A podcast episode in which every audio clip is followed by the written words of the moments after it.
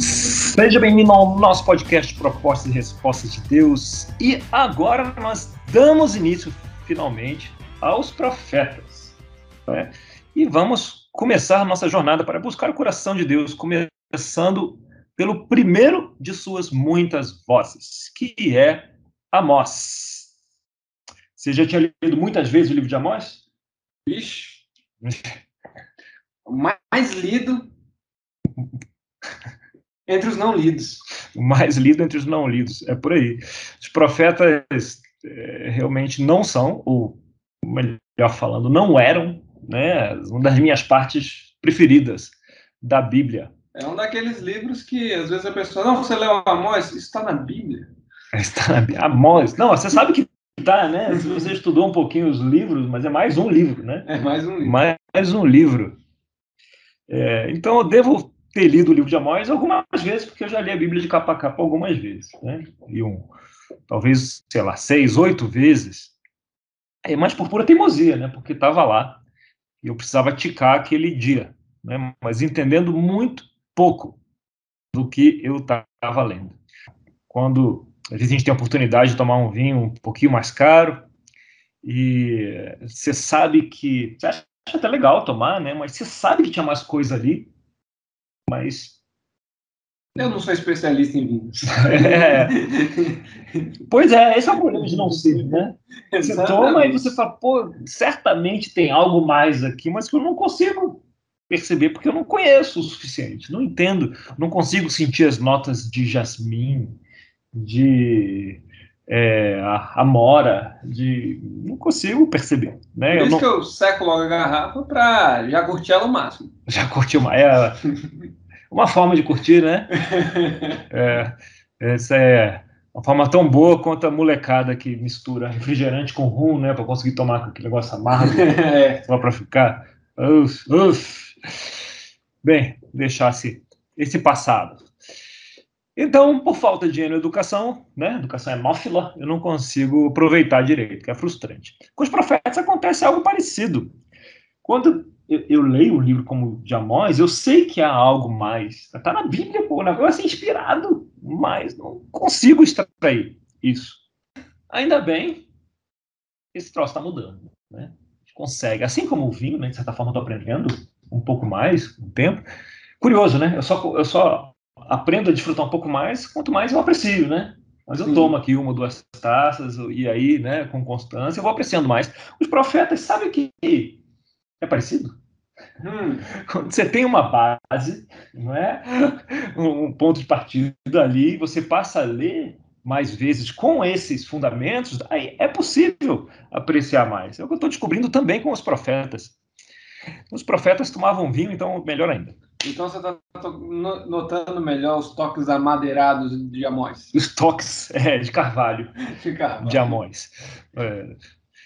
Então vamos lá. Para começar, Amós era um profeta pré-assírio, como a gente viu no último papo, né?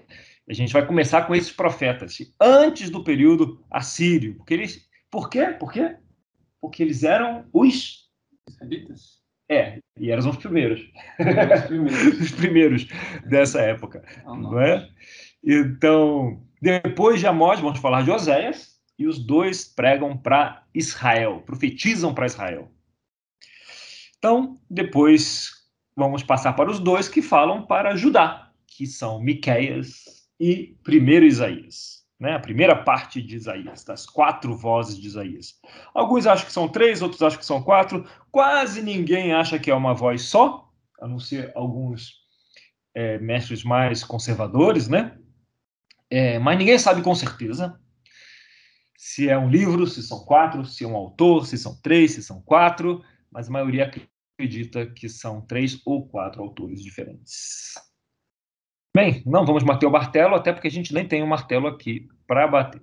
Mas a gente vai ler bastante os profetas. São livros que nós lemos pouco, não sei você, mas se for por mim ou pelo Vinícius, a gente é, não é o, não são os livros que nós lemos mais. Só quando é para falar de Jesus, que aí a gente fica usando eles para falar de Jesus. Só, então, ou seja, ele não é lido, ele é citado, né? Ele é citado. Ele é citado. Para provar pontos. Para provar alguns pontos. Olha só como fala desde antigamente aqui sobre Jesus. E, mas tem outras razões porque a gente lê pouco. Afinal, esses livros eles têm muita poesia, né? E a nossa mente ocidental, poucos de nós ocidentais, ficamos à vontade numa linguagem poética. Eles é, parece que eles demoram para chegar até os pontos. Né? É, então, o que, que é mais fácil? A gente pega o que a gente acha que é o ponto, que é ele falando de Jesus, né? E cita essa parte e esquece o resto que a gente não entende direito. E assim a gente consegue perder a beleza desses livros que tem uma linguagem guerrilheira, né? tem uma poesia subversiva, cheia de hipérboles. Tenho certeza, só de eu falar guerrilheiro e subversivo já chamou a sua atenção. né? Podcast seria proibido algumas décadas atrás. Seria proibido, mas os profetas têm essa pegada mesmo. Se você quer entender um pouco mais, eu vou indicar um livro que eu não li, mas o Bema indica, é, e, e, o autor é excelente, que é do Abraham Joshua Heschel, é o The Prophets, não sei se tem em português, mas procura o livro do Abraham Joshua Heschel, você, se tiver em português vai aparecer, se tiver em inglês, depende da sua proficiência. Desse autor, eu só li o Shabá, que tem em português. Muito bom que é muito bom, né? Lemos, né? Lemos. Muito bom, excelente. É o principal livro desse autor. Mas um autor que escreve um livro daquele certamente vai fazer um bom trabalho com os profetas. Está na minha, no meu, no meu balde, né? De, de leituras a fazer. Muito bem. É, se a gente lembrar um pouquinho da, da última, do último papo e do que a gente já falou até aqui, quando a gente falou de crônicas, de Samuel, de reis, a gente viu que tem uma fonte A que lê né, é, que comunica, que enxerga a idolatria e a imoralidade como problema principal da queda de Israel, e tem uma fonte B que ah, enxerga como principal problema o desejo pelo império, né, aquela valorização do sucesso, da riqueza, que cobra um preço né, em injustiça e em opressão. Né? A fonte A fala sobre idolatria, como se você estivesse adorando errado. Né? O seu método de adoração está errado, você está adorando Deus errado, você está adorando do jeito errado. Né? A fonte A se preocupa com isso. E com a moralidade né? também, né? Sim, com a moralidade, com a moralidade sexual principalmente, até porque a idolatria e moralidade, naquele contexto, estão bem ligados, né? Estão bem ligados. E a, e a fonte B olha mais para as pessoas, né? Se elas estão agindo com justiça, estão oprimindo os outros. E a gente vai sempre fazer referência a essas duas fontes. Das primeiras vezes que eu li os profetas, quase todas, até eu começar a estudar uh, dessa forma que a gente está compartilhando aqui, parece que tudo que eu lia, que eu aprendi a respeito deles, era ligado à fonte A, de idolatria. Então, eu lia os profetas e eu enxergava a idolatria em todos os lugares. Para mim, para mim, moralidade sexual também. Eu ficava incomodado com os dois. Quando aparecia, né? É, não, eu lembro que a imagem de Ezequiel mesmo, ele falava sobre o pessoal fazendo orgias no, no, no templo. Eu... É. É Sodoma e Gomorra, tudo de novo, né? É. Exatamente. Sodoma e Gomorra não era nada sobre o que a gente falou naquele outro podcast, era só sobre é, é, é, imoralidade sexual. É, aparentemente, né? É. Quando a gente lê a primeira vez com as nossas lentes daqui, é, ocidentais, a gente acaba enxergando isso mesmo. Né? E faz sentido, né? Porque uh, a maioria de nós somos enquadrados, poderíamos ser enquadrados como leitores cristãos modernos, né? E a gente vai, a gente gosta do jeitinho certo, né? Do regulamento, da norma, e a gente vai, vai enxergar isso, porque a nossa lente é assim. A gente vê que eles estão adorando deuses falsos por todo lado, está adorando deuses falsos, ele está adorando o inimigo, né? A gente tem essa essa essa narrativa dentro da cabeça, eles estão mexendo com heresias. Essa teologia está incorreta, né? vão todos para o inferno por essa teologia incorreta. Eles estão pensando errado. Né? Em contraponto, a visão do Oriente Médio, que valoriza muito mais o agir. Né? Eles estão agindo errado, é o agir incorreto, né? ações erradas. O que é muito curioso. É, quando ler, enxergar a idolatria. Eu enxergar a idolatria em quase tudo nos profetas. Por que é curioso? Porque essa definitivamente não é a mensagem dominante. Né? Mas por muito ela não é. Claro que ela está presente. Obviamente ela está lá, senão eu nem enxergaria quando eu lesse, né, das vezes que eu li. Ela só não é tão pervasiva e nem é a mensagem principal da maioria desses profetas. Então vamos começar lá em Amós? Vamos. Amós 1. Vamos começar pelo começo. Palavras que Amós, criador de ovelhas em Tecoa, criador de ovelhas, pastor aí, pastor, recebeu em visões a respeito de Israel, dois anos antes do terremoto. Nesse tempo, Uzias era rei de Judá e Jeroboão, filho de Joás, era rei de Israel. Ele disse: O Senhor ruge de Sião e troveja de Jerusalém.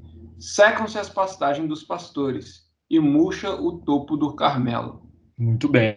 Aqui ele está apresentando a Amós, quem ele era, quando ele recebeu isso, no tempo de Uzias, que era um rei é, complicado, complicado. A melhor coisa que Uzias fez foi Ezequias, o seu filho, não é? É? Então tem essa pequena introdução e depois Amós passa a falar de cada um de seus vizinhos, dos vizinhos de Israel, dos vizinhos geográficos, né? Se viu um mapa antigo, você vai ver isso. Então o que, que diz lá no verso 3? Julgamento dos povos vizinhos de Israel. Assim diz o Senhor. Por três transgressões de Damasco, e ainda mais por quatro, não anularei o castigo, porque trilhou Gileade com trilhos de ferros pontudos. 6. Assim diz o Senhor: por três transgressões de Gaza, e ainda mais por quatro, não anularei o castigo, porque levou cativo as comunidades inteiras e as vendeu a Edom. 9 por três transgressões de Tiro e ainda mais por quatro, não anularei o castigo, porque vendeu comunidades inteiras de cativos a Edom, desprezando irmãos. Muito bem, está vendo aqui? Ele está falando de cada um dos vizinhos. E ele diz que o castigo, ah, o primeiro, no 13, ele fala, trilhou Gileade com trilhos de ferros pontudos. No 6, levou cativo as comunidades inteiras e vendeu, quer dizer, escravizou, né? É, no 9, vendeu comunidades inteiras de cativos Edom. O Adom comprava, né? É, Edom era um Edom, grande é, empresário aí. É, e aí, no, no, verso 11, ele fala de Edom, né? Depois fala de Amon, fala de Moab, fala de Judá, que Judá também era um vizinho de Israel, né? O vizinho do sul. Né? E ele vai repetindo isso e sempre falando dessa, dessa questão da opressão, né? A forma como eles tratavam os outros povos. São sete que ele fala, contando com todos ali, antes de chegar em Israel, ele... ele... Israel é o sétimo, né? Não, é o sétimo é Judá. É o sétimo é Judá, é verdade. Muito bem. Então ele começa, ele vai repetindo isso, e, e para um ouvido israelita, esse início era uma delícia. Porque era assim, pô, vai dizer a Damasco que eles se deram mal, e os israelitas falam, uhul, é isso mesmo, vamos lá, vamos destruir Damasco, tem que, tem que pagar agora tiro. É isso mesmo, tiro aqueles canalhas. Tá? Mas, de repente, no final, ele se volta para Israel. Oh, oh. E aí, no 2,6, o que, que diz aqui? O julgamento de Israel. Assim diz o Senhor: por três transgressões de Israel, e ainda mais por quatro, não anularei o castigo. Vendem por prata o justo, e o par, e por um par de sandálias, o pobre. Uh, então, Israel e chega a hora de Israel ser condenado e é pela idolatria? Não. Não, né? Ele fala de que vendem por prata o justo, né, por um par de sandálias, o pobre, quer dizer, a injustiça que é falta de misericórdia, né? Então, é, tá aqui a, a, narrativa, a história que Deus quer contar não está sendo contada em Israel. Né? Então, fonte A ou fonte B? Parece fonte B. Parece fonte B, né? Opressão e justiça. Deus começa então a usar a primeira de suas vozes. E a gente vai sempre ficar com essa pergunta: qual é a principal preocupação dessas vozes? Qual é o problema que ele está ressaltando aqui para ser trabalhado? E a gente tem uma pista se a gente seguir logo adiante, no 2, no 7 e 8. O que, que diz aí? Pisam a cabeça dos necessitados, Ai. como pisam o pó da terra, e negam justiça ao oprimido. Pai e filho possuem a mesma mulher e assim profanam o meu santo nome. Inclinam-se diante de qualquer altar com roupas tomadas como penhor. No templo do seu Deus, bebem vinho recebido como multa. E aí, fonte A ou fonte B? Agora, agora dá uma confusão ali, né? Porque ele fala sobre o, sobre o altar, acho que é fonte A. Fonte A e fonte B, né? Porque ele fala da fonte A, é verdade, fala sobre inclinam-se diante de qualquer altar, mas com roupas tomadas como penhor. Como penhor. Quer dizer que no templo do seu Deus, fonte A, o que, que eles fazem? Bebem vinho recebido como multa. Fonte B. B. Tá vendo? Então a fonte A, quando ela aparece aqui, ou aparece a fonte B sozinha, ou a fonte A de mão dada com a fonte B. A fonte, é. a fonte a sendo um dos pontos que para provar a fonte, a fonte B, né? É, estão juntos aqui, exato. Então, quando eu li isso aqui, eu via só a idolatria como principal problema. Mas caramba, olha aqui a injustiça e a opressão presente o tempo todo, né? Então, qual é o problema que ele quer contar? Vamos lá para o verso 9, logo adiante. Fui eu que destruí os amorreus diante deles. Embora fossem altos como o cedro e fortes como o carvalho, eu destruí os seus frutos em cima e as suas raízes embaixo. Eu mesmo tirei vocês do Egito. Eu os conduzi por quarenta anos no deserto, para lhes dar a terra dos amorreus. Também escolhi alguns dos seus filhos para serem profetas, e alguns dos seus jovens para serem nazireus. Não é verdade, povo de Israel? Declara o Senhor. Não é legal? Isso aqui lembra um pouquinho de, de. Qual é o livro que manda lembrar?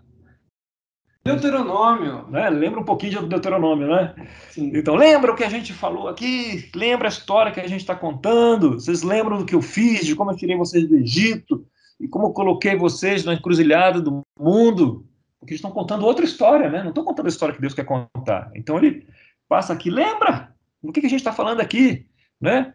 Mas aí no verso 12 ele diz: Mas vocês fizeram os nazireus beber vinho e ordenaram aos profetas que não profetizassem.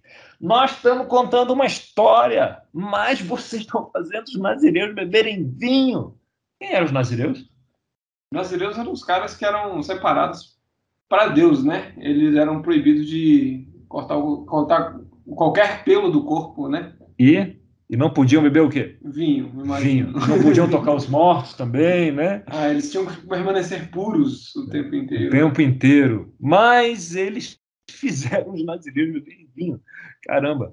E normalmente os nazireus é um, não são votos voluntários, né? O cara decide fazer aquilo.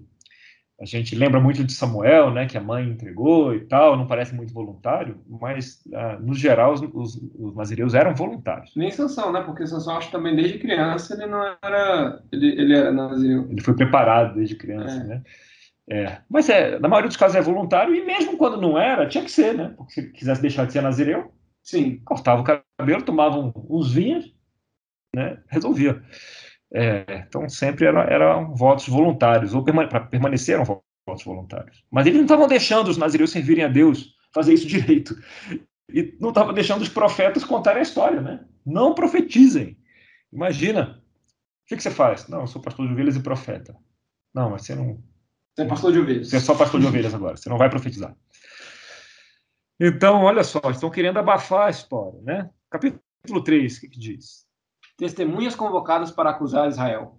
Ouçam esta palavra que o Senhor falou contra vocês, ó israelitas, contra toda esta família que tirei do Egito. Escolhi apenas vocês de todas as famílias da terra, por isso eu os castigarei por todas as suas maldades. Eu escolhi vocês para estarem no relacionamento, para casarem comigo, e vocês estão aprontando. Né? Lembra da história que a gente está contando aqui vocês estão deixando essa história de lado. Né? Então, é isso aí. Verso, ah, capítulo 4. Ouçam esta palavra, vocês, vacas de Bazã que estão no monte de Samaria, vocês que oprimem os pobres e esmagam os necessitados, e dizem aos senhores deles: tragam bebidas e vamos beber. Uh, esse profeta tem, tem uma questão comigo, né? Esse profeta é, porque era o jeito deles. É, gastarem o dinheiro, né, que eles que eles conseguiam, né, com a, com a opressão. Então transformavam aquele dinheiro em prazer desmedido. Né? Então ele fala também das vacas de Bazan, que era uma gíria. Né? As vacas de Bazan simbolizam esse gado, gado, né, gordão, é, abundante, pasto abundante, mas à custa dos pobres, dos necessitados. Seria mais ou menos uma, umas vacas do Mato Grosso. As vacas, não. não seriam. Gordas, as vacas gordas? Ah, sim. Mas é, não, mas essa não às custas de, de as custas da propriedade do cara. Essa aqui eles estão num ponto. Estão num ponto. É, um desafio aqui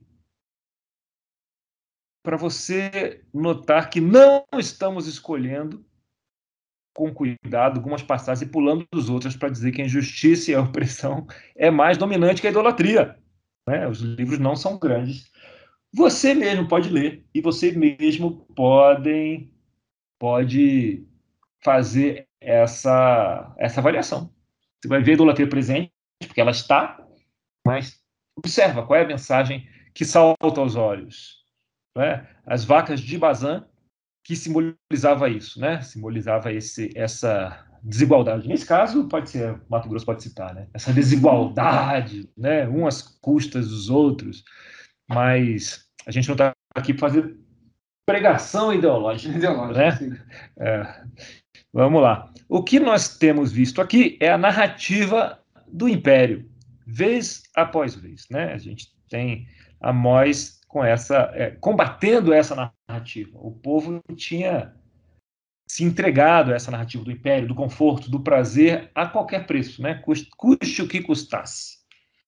É, então ele diz que vocês estão transformando, lá em Amós 5,7, vocês estão transformando o direito em amargura e atirando a justiça no chão. Olha a preocupação aqui. Né? E essa justiça, aqui ela vem do, do hebraico, da palavra mishpah, Mishpah. Meu hebraico é bom, hein? Isso é um hebraico incrível. Incrível, né? Mishpah. Que é um, um, hebreu, alguém que sabe hebraico vendo aqui, deve, deve estar chorando, certamente, de, de emoção. De emoção. É fortes emoções. De um hebraico tão bem pronunciado. Vixe. Bem, é, Israel estava longe da justiça restaurativa, assim como eu estou longe de um hebraico bem pronunciado. Né? Então, a gente o que a gente quer dizer com essa justiça restaurativa? Né? A justiça, Deus, quando ministra a justiça, ele, ele sempre ministra a justiça com viés restaurativo. É, é a justiça que procura trazer o errado, né, o mal feito, para restaurar a harmonia de antes, diante desse mal feito, diante do errado, antes do crime, antes do erro, antes da violência, antes do, do engano, né? A justiça ela, ela é aplicada para restaurar a uma situação anterior de harmonia. Esse é o MISPA. Ele tenta restaurar o, o erro, né? O, a injustiça, a idolatria, eventualmente, a opressão, a harmonia com Deus, né? Com a paz de Deus. É, o MISPA comunica isso. E a maioria dos sistemas de justiça do mundo, eles têm uma filosofia parecida por trás. Né? Na Europa, aqui no Brasil também. A filosofia por trás do nosso sistema de justiça, não diria que é do MISPA, não é? mas é da, da filosofia provavelmente francesa, da, do direito provavelmente francês, que busca restaurar, né, é, é, trazer de volta o, o criminoso para a sociedade, e tal. Ao contrário da justiça americana, que é uma justiça retributiva, uma outra filosofia. Então, você fez um mal, você vai pagar por esse mal, você vai ser castigado por esse mal, né? Claro que, é, é, no fim das contas, também deseja a reintegração de, dos presos à sociedade, afinal, a pena não é infinita. Então, tem esse problema a ser enfrentado. Mas a, a filosofia por trás é retributiva, é punitiva. É né? quase como uma questão de vingança? É, é quase como uma questão. Você fez mal à sociedade, ao membro da sociedade, a sociedade retribui punindo é, você por esse mal. Né? Então tem. Não necessariamente querendo restaurar o que foi perdido, mas mais saciar o sentimento ali de que a justiça. A né? justiça seja feita. A justiça seja feita. É. Um primor dessa, dessa prática. Isso é uma confusão muito grande, porque quando a gente. Nós temos esse impulso dentro de nós, cada um de nós, né? Então a gente vê alguém é um crime, alguma coisa no jornal, e a gente tem aquele desejo de gritar por justiça. E quando a gente grita por justiça, a gente, você não está pensando em mispar, né, em restaurar a harmonia. Você está pensando que esse canalha tem que pagar pelo que ele fez. Você está tendo, é, e eu também, né? Tá, o primeiro impulso que vem é esse, né? De é retributivo. Mas essa não é nem a filosofia da justiça brasileira. Claro que na prática a filosofia, né? nem sempre é aplicada da melhor forma, mas é, na Bíblia, sempre que se vê justiça divina, ela nunca é retributiva. É, isso é interessante porque a vingança pertence ao Senhor, né? Tem aquele versículo, e aí ele faz mais sentido com isso, porque aí a gente traz a justiça mishpat, né? A gente traz, a gente tenta Sim. restaurar, né? Isso, quando Deus aplica a justiça, é uma justiça para restaurar, que pode deixar muita gente frustrada, É. né? Porque, pô, mas ele não teve o que merecia. Não, porque Mishpa é sempre um atalho, é o caminho mais curto entre a situação errada e a restauração. E a graça de Deus está fundada onde? Mishpa. Né? Então, em Amós 5, 8 a 11, a gente tem aqui um exemplo de como eles estavam distantes dessa justiça. Aquele que fez as Pleiades e o Órion. Eu gosto muito quando a Bíblia começa a falar assim do, das estrelas, assim, que eles não falam as estrelas, eles dão o nome das constelações. Tudo tem nome. Que faz da escuridão alvorada e do dia noite escura, que chama as águas do mar e as espalha sobre a face da terra. Senhor é o seu nome. Ele traz repentina destruição sobre a fortaleza, e a destruição vem sobre a cidade fortificada. Vocês odeiam aquele que defende a justiça no tribunal e detestam aquele que fala a verdade. Vocês oprimem o pobre e o forçam a dar-lhes o trigo. Por isso, embora vocês tenham construído mansões de pedra, nelas não morarão. Embora tenham plantado vinhas verdejantes, não beberão do seu vinho.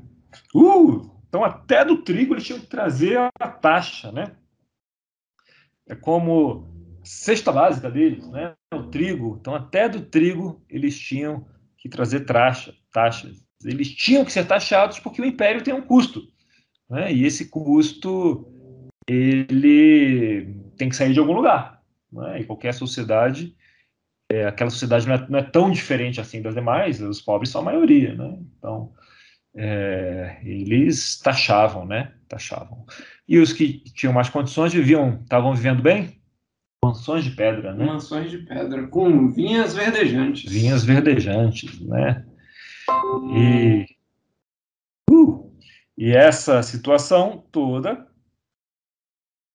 é, estava sendo endereçada por Amós. Então, o povo de Deus, na sua época pré-assíria, materialmente, eles não estavam mal. Né? Tinham comida de sobra. É, nem lembravam da história. Mas havia o problema da justiça, porque esse conforto todo tinha um preço lá. Né? Não que o conforto é ruim em si. Não que um filé gordo de Mato Grosso seja ruim em si. Né? E muitos não são, a gente sabe disso. Muitos não são. É, mas alguns são, né? Você tem pessoas em trabalho análogo à escravidão, por exemplo, volta e meia são encontrados. Então, é um exemplo de, seria um exemplo, né? De, de, de é riqueza sendo gerada às custas da escravidão, né? Às custas da opressão, na verdade, que é o que Amós está endereçando aqui, da opressão e da injustiça. E para eles estava tudo bem, eles não estavam se importando com isso, né? Não estavam se importando. 5, 12, 13, o que diz? Pois eu sei quantas são as suas transgressões, e quão grandes são os seus pecados. Vocês oprimem o justo, recebem suborno e impedem que se faça justiça ao pobre nos tribunais. Por isso o prudente se cala em tais situações, pois é tempo de desgraças. Uh! Olha aí. Ele está falando aqui da justiça, né? Já acabamos de falar sobre a justiça restaurativa, mas ali é a justiça, além de não ser é, não está sendo aplicada, né, ela estava torta. A justiça, quando era aplicada, era aplicada de um jeito torto. É, é, havia suborno, né, impedindo que se fizesse justiça, e, e, o prudente se calando. Imagina, o prudente não queria testemunhar. Parece que o programa de proteção à testemunha deles não estava funcionando muito bem. Né? É, então, quando você tem é, algumas iniciativas para enxergar, é, né, descobrir uh, desvios na justiça, que é difícil, né, porque no fim das contas é a própria justiça que julga a justiça.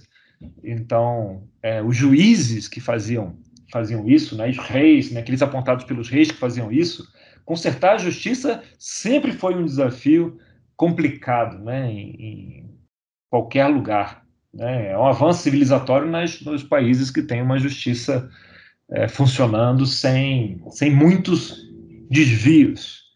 Ah, o sistema brasileiro, não vamos entrar nisso aqui, tem as suas encrencas e é difícil consertar. Difícil, ah, mas que absurdo! Eu concordo, é um absurdo. É difícil a beça consertar essas coisas, porque no fim das contas quem julga é a própria justiça. Corporativismo sempre atrapalha qualquer área da vida. Em qualquer área. E aqui o sistema estava tomado, né? E aí, quando isso acontece, a justiça deixa de ser justiça, porque quem paga leva a justiça. A justiça estava comprada. Né? Aqui em Israel também. Você pensa, isso acontece no Brasil. Bem, deixa eu falar para você, em Israel também acontecia. Só que né, Deus estava vendo essa justiça e estava falando, bicho, isso aqui é anti-história. Acho que Deus não falava bicho. Né? Mas isso aqui não é a história que a gente quer contar. Se aqui. for traduzir, ele falava bicho. Outra coisa, né? É, essa é a história que não é a história que a gente quer contar. Né? A gente não quer punir os pobres. Aliás, na justiça restaurativa, a punição também existe, né? Ela só não é quando necessário, ela só não é o objetivo da justiça, punir as pessoas. Então, quando nós ouvimos é, isso acontecendo, a gente vê quanto eles se afastaram da história. Estavam aplicando outra justiça, né? É uma justiça torta, eventualmente, talvez até retributiva.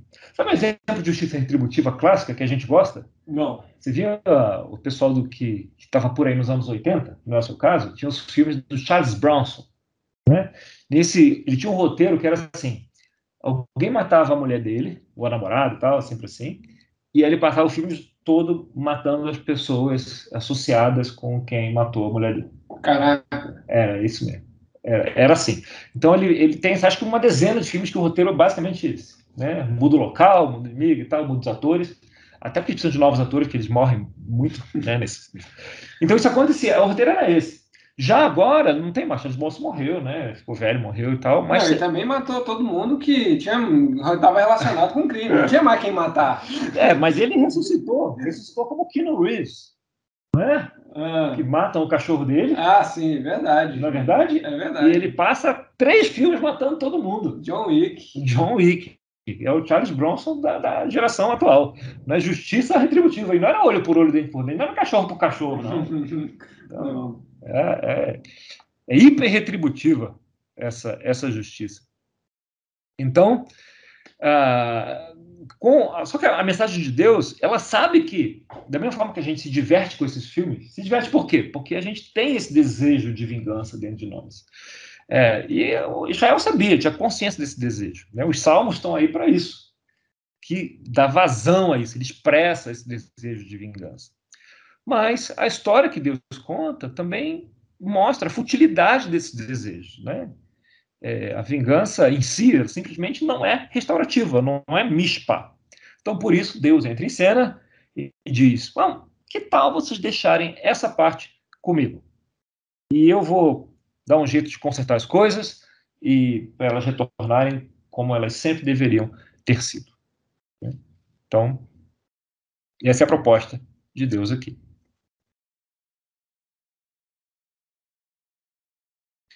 É um profeta duro de ler, mas claríssimo, né? No, no, capítulo 6 ele começa: Ai de vocês que vivem tranquilos em Sião e que se sentem seguros no monte de Samaria, vocês homens notáveis, de primeira entre as nações.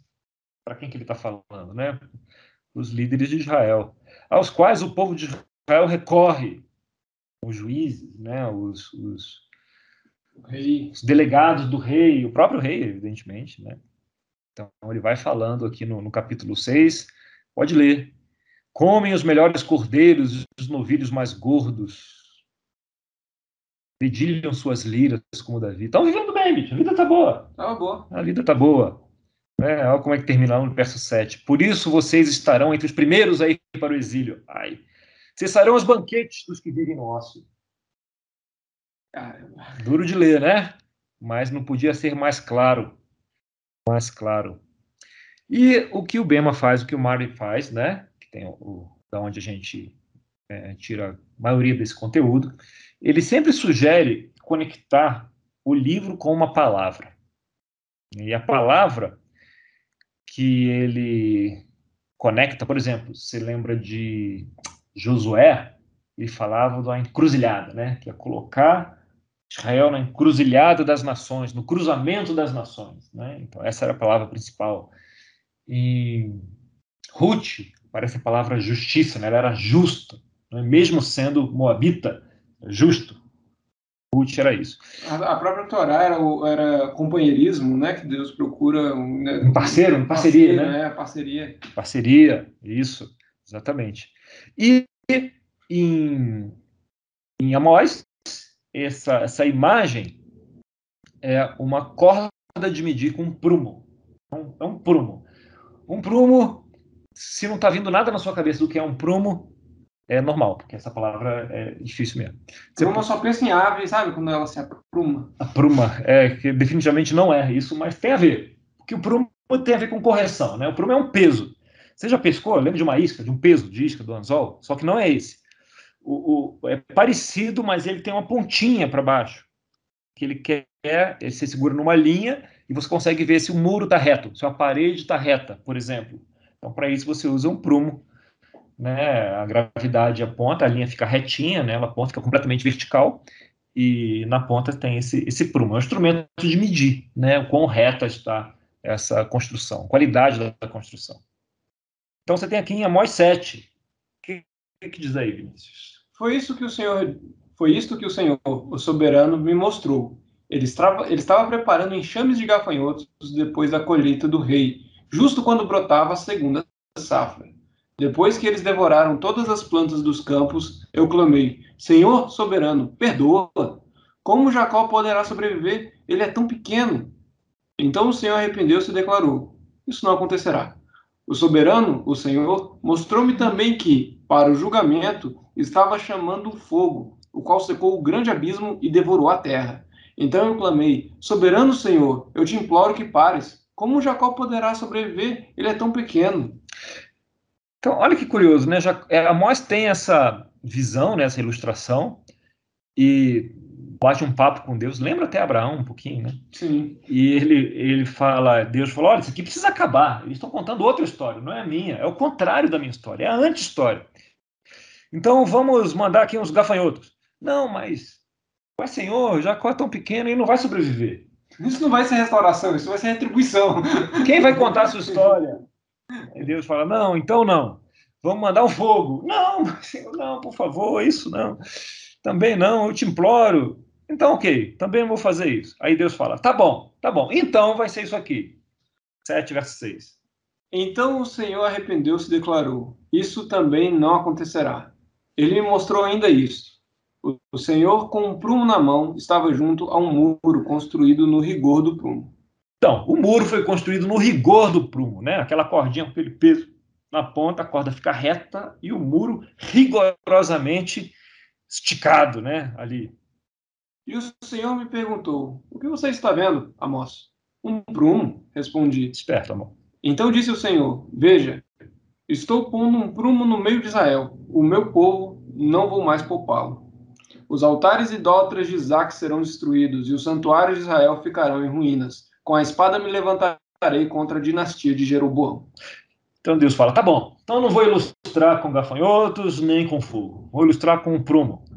E, e, a minha ilustração é essa aqui: ó. Israel é um muro e eu construí ele reto, no rigor do prumo.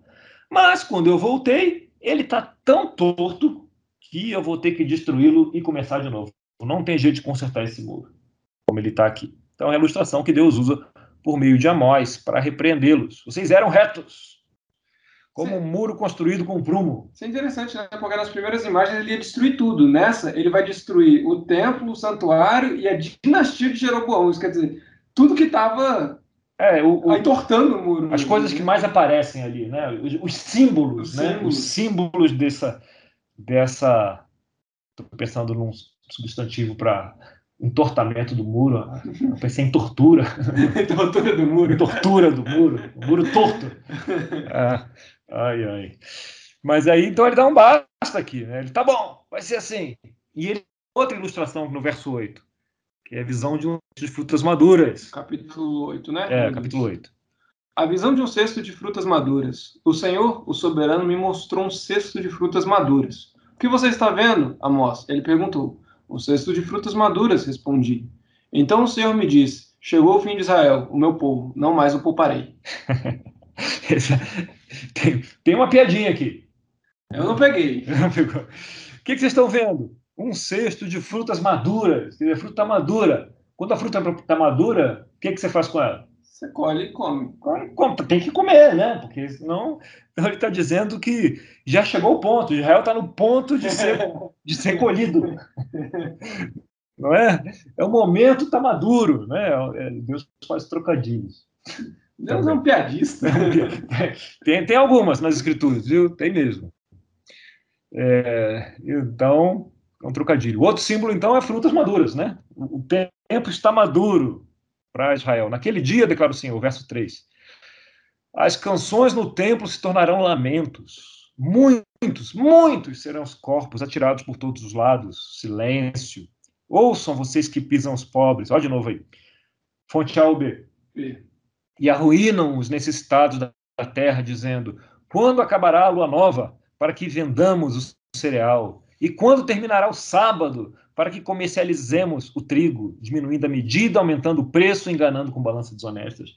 Ou seja, quando acabará a lua nova, né, quando terminará o sábado, eles observam os, os feriados, né, os ritos, mas no coração eles estão só planejando quando eles vão ganhar mais dinheiro, quando eles vão enganar, né, usar pesos, medidas desonestas, né, quando vai chegar. Nossa, acaba logo esse sábado aqui, é? Então, Acaba logo esse culto aqui. Exatamente. Acaba logo esse culto aqui, essa oração, porque eu estou precisando aqui enganar aquele cara ali que eu estou armando lá. Acaba logo esse jejum.